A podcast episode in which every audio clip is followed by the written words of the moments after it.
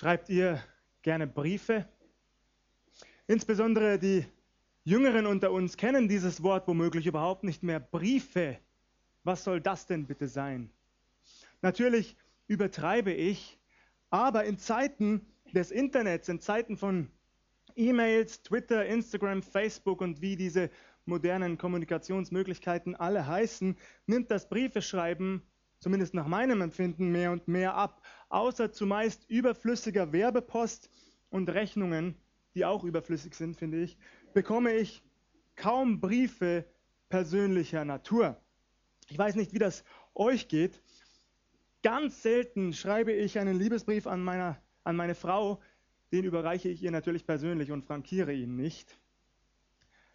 Eigentlich schade, nicht wahr, wenn man so darüber nachdenkt. Denn ein überraschender Brief im Briefkasten, das ist etwas sehr Schönes. Sehr Persönliches eben.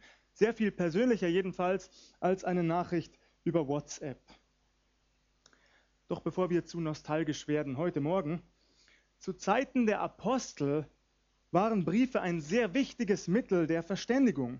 Nur die Überbringung dauerte natürlich etwas länger als heute. Im Neuen Testament finden wir zahlreiche Briefe. Die bekanntesten oder die bekannteren, so formuliere ich es, sind sicher die des Apostels Paulus. Heute Morgen jedoch möchte ich euch mit hineinnehmen in den ersten Brief des Apostels Petrus. Zuerst habe ich darüber nachgedacht, eine Predigtreihe dazu zu halten, Kapitel für Kapitel durch diesen Brief zu gehen. Am Ende habe ich mich jedoch dazu entschieden, nur ein Kapitel in den Blick zu nehmen, einige Verse mit euch zu betrachten, die mich besonders ansprechen und zum Nachdenken anregen. Und das immer wieder, wenn ich darauf stoße oder sie lese.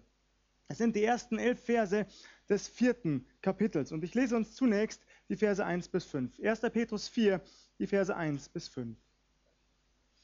Weil nun Christus im Fleisch gelitten hat, so wappnet euch auch mit demselben Sinn. Denn wer im Fleisch gelitten hat, der hat Ruhe vor der Sünde, dass er hinfort die noch übrige Zeit im Fleisch nicht den Begierden der Menschen, sondern dem Willen Gottes lebe. Denn es ist genug, dass ihr die vergangene Zeit zugebracht habt nach heidnischem Willen, als ihr ein Leben führtet in Ausschweifung, Begierde, Trunkenheit, Fresserei, Sauferei und greulichem Götzendienst. Das befremdet sie dass ihr euch nicht mehr mit ihnen stürzt in denselben Strom wüsten Treibens und sie lästern. Aber sie werden Rechenschaft geben dem, der bereit ist zu richten die Lebenden und die Toten. Als erstes weist Petrus auf das Leiden unseres Herrn Jesus hin. So beginnt er, so eröffnet er dieses vierte Kapitel seines Briefes. Jesus lebte kein sorgenfreies, kein ausschweifendes Leben in Saus und Braus in einem Palast mit zahlreichen Angestellten und Bediensteten, die ihm jeden Wunsch von den Augen abgelesen hätten.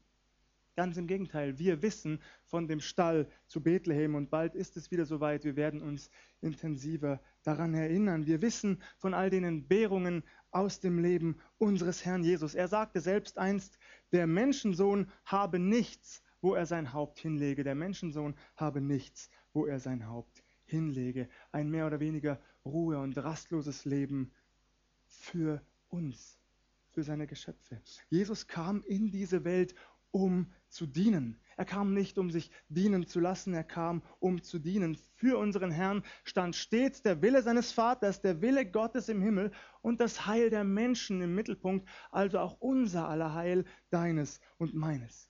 Jesus hat nie zuerst an sich selber und sein eigenes Wohlergehen gedacht. Und eben diese Gesinnung, diesen Sinn Jesu sollen auch wir besitzen. Spannend, finde ich. Petrus schreibt, wappnet euch mit demselben Sinn, wappnet euch. Das griechische Wort dafür könnte auch mit bewaffnet euch übersetzt werden. Bewaffnet euch mit dem Sinn, mit der Gesinnung Jesu Christi. Hier musste ich sofort und wahrscheinlich auch einige von uns an den Apostel Paulus denken, der in seinem Brief an die Epheser ähnlich argumentiert und die Waffenrüstung Gottes aufzählt. Und an diesen Stellen, sowohl hier bei Petrus als auch bei Paulus, erkennen wir, die Nachfolge ist ein Kampf. Nun hören viele dieses Wort nicht gerne, es ist negativ konnotiert. Wir verbinden damit zuallererst Hass und Gewalt und erleben das bedauerlicherweise auch überall auf der Welt. In Syrien, der Ukraine oder anderswo.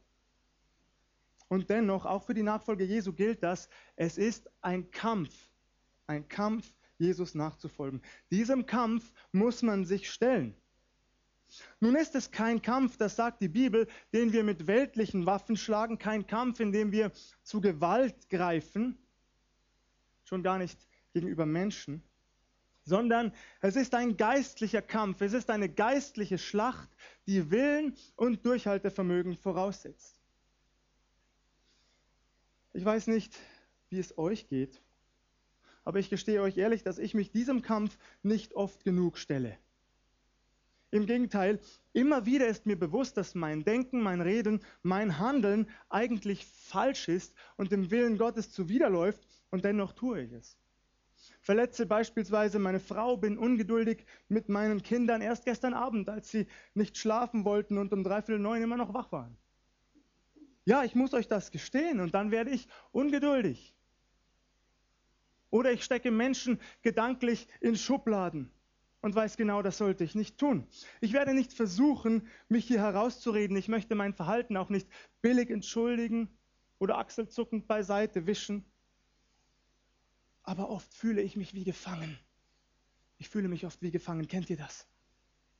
Man weiß zwar, dass etwas, das man tut, falsch ist und kann es dennoch nicht beenden, als wären einem die Hände gebunden. Kennt ihr das? Das ist der Griff der Sünde, so habe ich es genannt für mich selbst. Und ganz ähnlich schreibt es auch Paulus an die Römer, ich will ja Gutes tun, ich will es ja. Ich will ja Böses vermeiden und schaffe es nicht. Ich stoße allzu oft an meine Grenzen. Es ist tragisch und so wahr.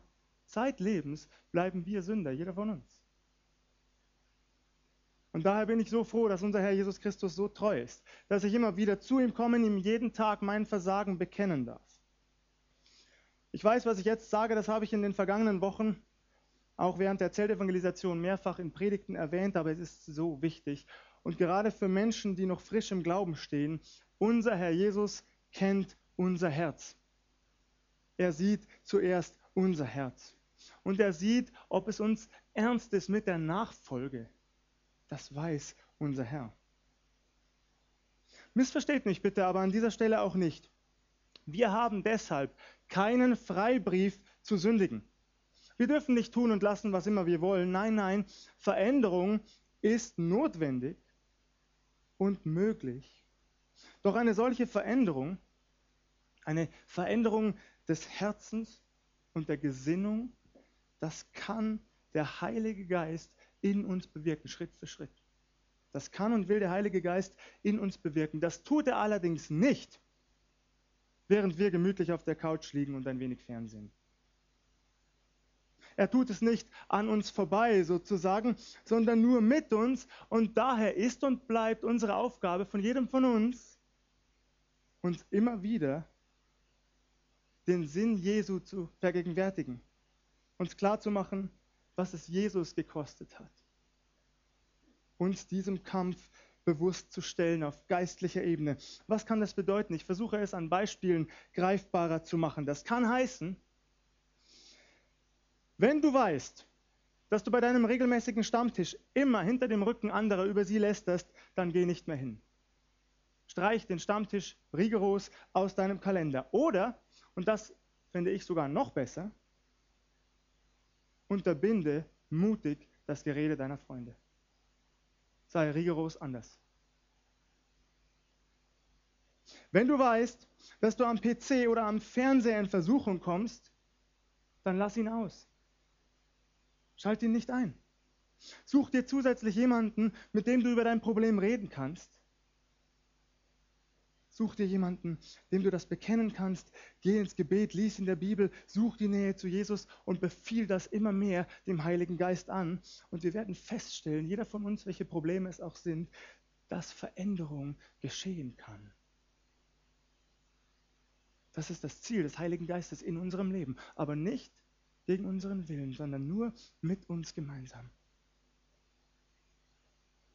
Wappnet euch mit der Gesinnung Jesu, bewaffnet euch damit, denn so die Begründung des Apostels Petrus, wer im Fleisch gelitten hat, der hat Ruhe vor der Sünde.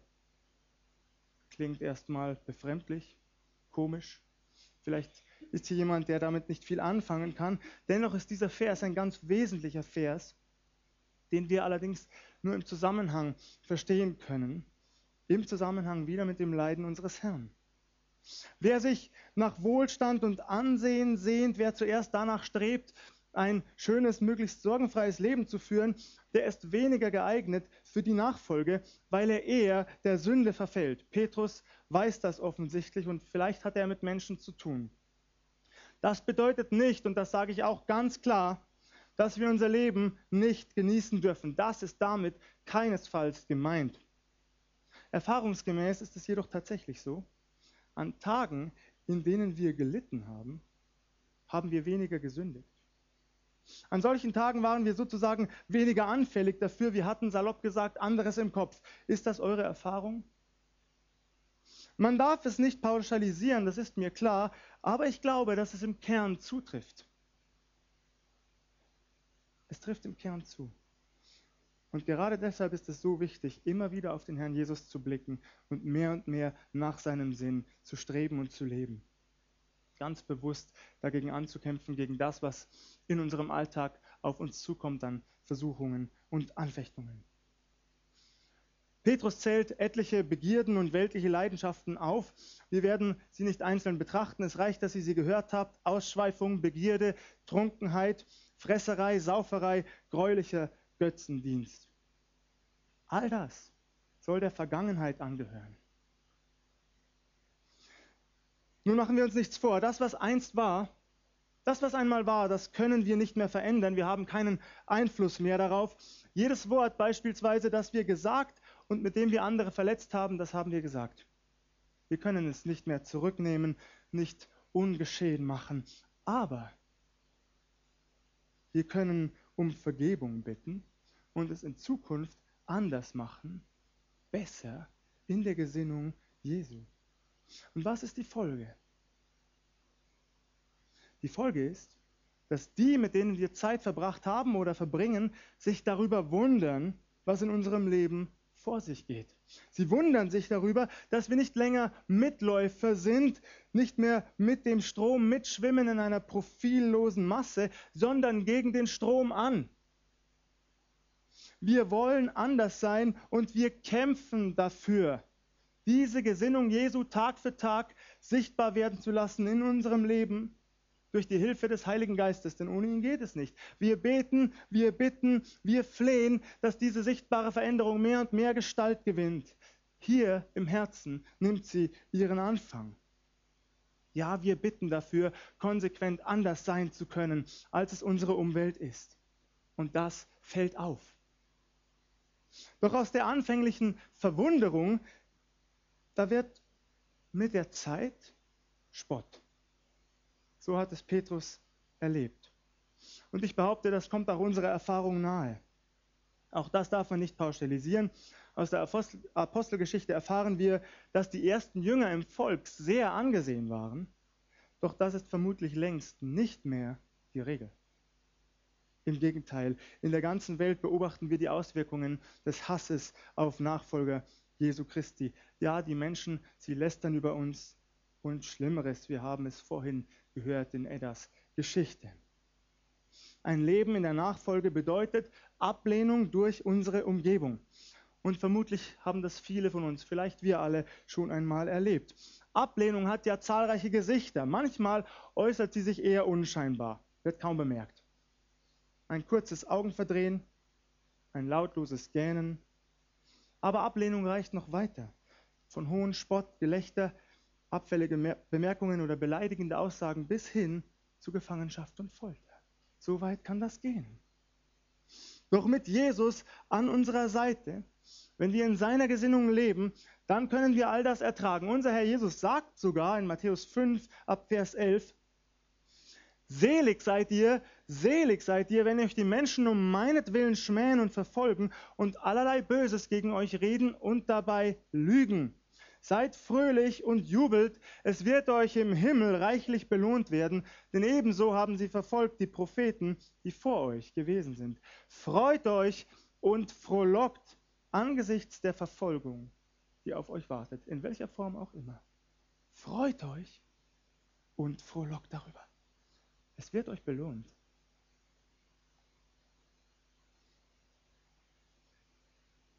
Nun dürfen wir diese Verse keinesfalls verharmlosen, denn was diese Lästerer tun, das ist kein dummer Jungenstreich, sondern sehr ernst zu nehmen. Sie tun das nämlich nicht in Unwissenheit, ganz im Gegenteil. Petrus malt uns hier Menschen vor Augen, die die Wahrheit durchaus erkannt haben, und zwar nicht zuletzt an dem Lebenswandel der Nachfolger Jesu. Sie sehen diese tiefgreifenden Veränderungen, die der Heilige Geist bewirkt, und sie lästern dennoch. Sie lästern dennoch. Damit sind sie nicht länger Unwissende, sondern widersetzen sich bewusst dem Einfluss des Heiligen Geistes auf ihr eigenes Leben. Petrus schreibt sie, diese Menschen, sie werden Rechenschaft geben dem, der bereit ist zu richten, die Lebenden und die Toten. Daran führt kein Weg vorbei. Man kann sich noch so sehr dagegen sträuben. Dieser Tag wird kommen, unausweichlich. Diejenigen, die unseretwegen die Augen verdrehen, die uns verspotten, die uns auslachen oder Schlimmeres antun, sie werden vor dem Thron Jesu Christi erscheinen müssen. Und eben der, den sie damit eigentlich verachten, dem sie ausweichen, dessen Nachfolger sie verhöhnen, er, der auferstandene Herr Jesus Christus selbst, er wird sie richten. Es wird keinen Ausweg für sie geben und keine Rettung. Wie unendlich grausam das klingt, nicht wahr? Das klingt nicht zuerst nach dem ach so gnädigen Gott, den wir gerne anbeten, den wir so gerne mit sentimentalen Liedern preisen. Und das liegt daran, liebe Geschwister, dass wir in unserer Gesellschaft häufig seine liebevolle und gütige Seite überbetonen, während wir andere Charaktereigenschaften fatalerweise ausblenden. Gottes Heiligkeit und sein umfassender Sinn für Gerechtigkeit. Das ist auch Gott.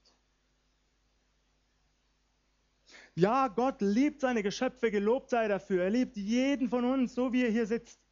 Gelobt sei Gott dafür, dass er dich und mich liebt von ganzem Herzen. Ja, Gott ist treu. Ich erlebe das jeden Tag und alle anderen hier auch. Ja, Gott will so gerne gnädig sein. Das will er doch. Das sagt sein Wort. Nur dafür ist Jesus Christus gekommen, dass Menschen zu ihm finden, dass sie frei werden können von Sünde. Dass sie ewig mit ihm leben. Aber das, und da ist Gottes Wort ebenfalls eindeutig, das gilt nur denen, die Jesus annehmen. Wer Jesus annimmt, kann gerecht vor dem lebendigen Gott stehen, egal was er getan hat. Er kommt nicht in das Gericht, sagt die Bibel. Er ist vom Tod zum Leben hindurchgedrungen. Johannes Evangelium, Kapitel 5. Aber das gilt nur für diejenigen, die Jesus angenommen haben. Und wer das nicht getan hat, der muss sich dafür verantworten. Vor dem Thron des lebendigen Gottes. Und diesem Gericht weicht niemand aus. Niemand, nicht einmal die Toten, werden diesem Gericht entgehen. In der Offenbarung heißt es, selbst das Meer wird am Ende die Toten herausgeben. Keiner wird sich also an seinem Grabstein festklammern können. Jeder wird vor dem Richterstuhl Jesu Christi erscheinen. Nicht einmal die Toten. Welche Gefühle kommen da in euch hoch, wenn ihr das hört? Ich meine, das Lebende gerichtet werden, das können wir nachvollziehen, nicht wahr? Aber Tote? Wie soll das gehen? Zur Verantwortung kann doch nur ein Mensch gezogen werden, der die Möglichkeit hatte, sich zu entscheiden. Hören wir auf Vers 6.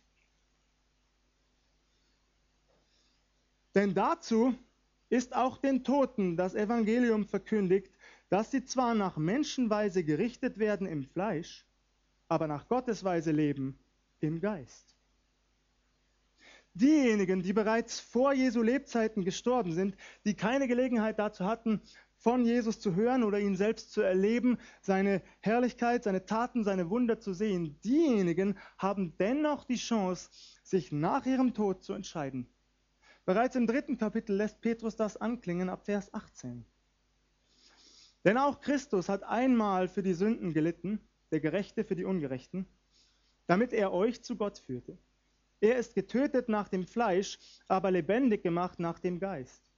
In ihm ist er auch hingegangen und hat gepredigt den Geistern im Gefängnis, die einst ungehorsam waren, als Gott in Geduld ausharrte zur Zeit Noahs, als man die Arche baute, in der wenige, nämlich acht Seelen, gerettet wurden durchs Wasser hindurch. Die Verkündigung im Totenreich, die gilt einzig und allein denen, die vor Jesu Lebzeiten gestorben sind. Ich betone das, denn das ist wichtig. Wenn heute ein Mensch stirbt, hat er nicht mehr die Gelegenheit, sich nach seinem Tod für Jesus zu entscheiden. Diese Möglichkeit hat er zu Lebzeiten und ich behaupte, die meisten Menschen haben diese Gelegenheit sehr oft. Vers 7. 1. Petrus 4, Vers 7. Es ist aber nahe gekommen das Ende aller Dinge, so seid nun besonnen und nüchtern zum Gebet. Das Ende ist nahe gekommen. Seid besonnen und nüchtern zum Gebet. Ich weiß nicht, wie es euch geht, aber diese Besonnenheit, von der Petrus hier spricht, die beobachte ich leider nicht überall in christlichen Kreisen. Selbst wir verrennen uns heute in allerlei, ich nenne es Randthemen, springen auf jeden Zug auf, der an uns vorbeifährt, sei er gesellschaftspolitischer oder sozialethischer Art. Wir meinen doch tatsächlich, überall mitreden zu müssen. Hier noch eine Resolution, da noch eine Stellungnahme. Ja, sind wir denn wahnsinnig? Ein Beispiel, über das ich seit Wochen nachdenke, angesichts des nahen Endes, wie der Apostel Petrus, aber nicht nur er es ausdrückt, halte ich persönlich die derzeitige Klimadebatte für lächerlich. Ich sage euch das frei heraus, das Ende der Welt ist nahe und es ist sogar mehr als das, es ist längst beschlossen bei Gott. Der Tag steht längst fest. Das heißt nun nicht, und das betone ich auch, damit man mir keinen Vorwurf macht, das heißt nicht, dass wir unsere Umwelt nicht sauber halten sollen, soweit möglich. Wir haben von Gott auch den Auftrag bekommen, seine Schöpfung zu bewahren und verantwortungsbewusst damit umzugehen. Und wo wir das nicht tun, versündigen wir uns. Das sage ich ganz klar. Aber besonnen zu sein bedeutet für mich in diesem Zusammenhang, dass wir nicht zu viel Kraft und Energie in Dinge investieren, die nicht mehr zu verändern sind. Himmel und Erde werden vergehen, sagte unser Herr Jesus, der Tag steht längst fest.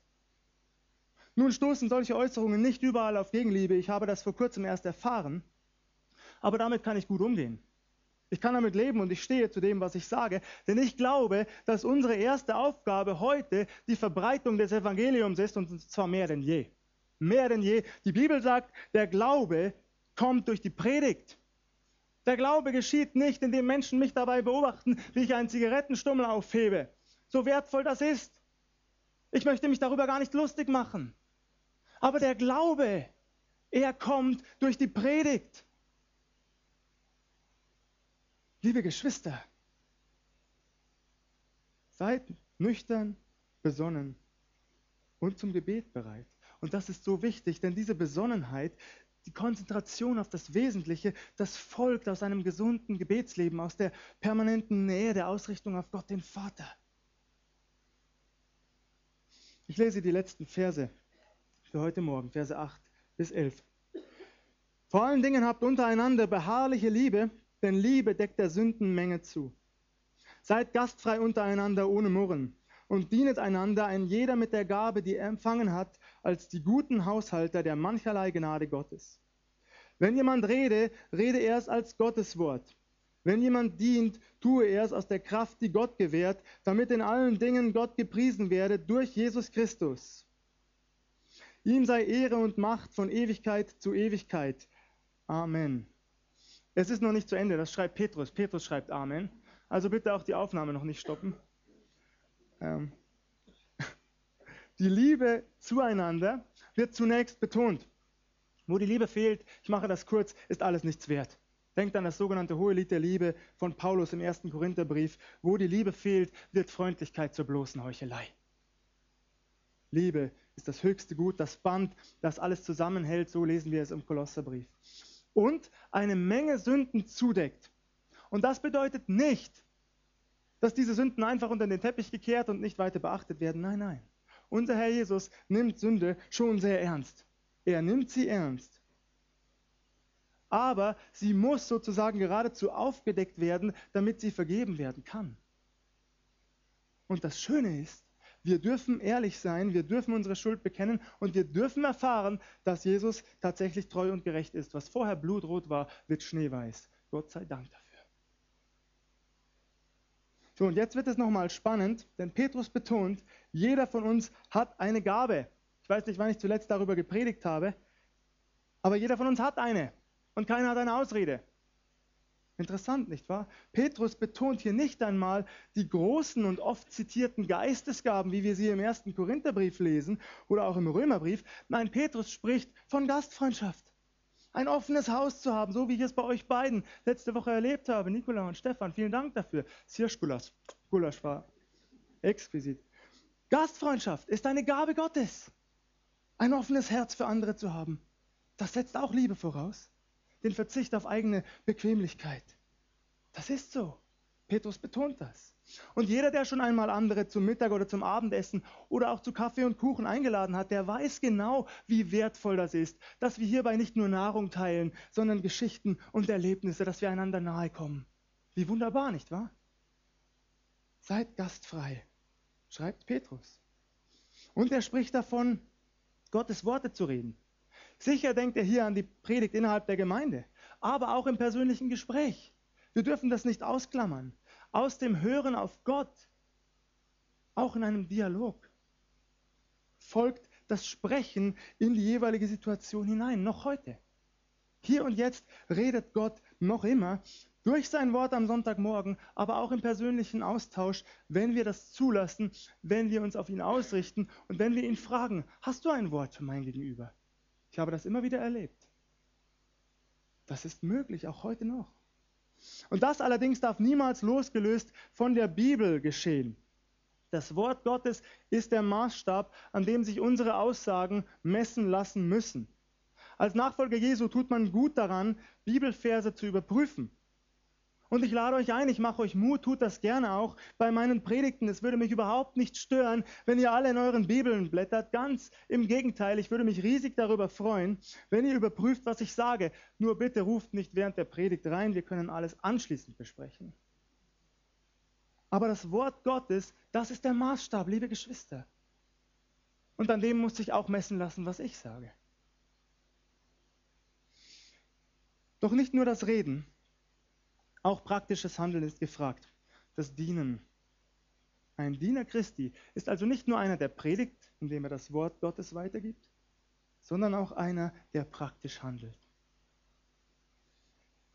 Nicht nur berufene Diakone innerhalb einer Gemeindeleitung sind demnach Diener. Während sich alle anderen entspannt zurücklehnen und zumindest bis zur nächsten Gemeindeleitungswahl Ruhe haben. Wenn diese dann ansteht, dann gehen sie jedoch nicht mehr ans Telefon, sie meiden eine gewisse Zeit lang den Gottesdienst und sie hoffen, dass sie bloß nicht dem Pastor über den Weg laufen. Sie gehen einem Amt geschickt aus dem Weg, aber das ist ein völlig falsches Verständnis, denn die Bibel sagt, jeder von uns, wir alle seien Diener. Jeder von uns. Dazu berufen, anderen zu dienen mit unseren Gaben. Innerhalb der Gemeinde und auch außerhalb davon gute Haushalter Gottes zu sein. Diese Gaben, die Talente, die Gott in uns angelegt hat, in jeden von uns, zu nutzen, aber am Ende zu seiner Ehre. Und auch niemals zu vergessen, bei allem, was wir tun, dass wir das nicht aus unserer Kraft heraus tun, sondern aus seiner.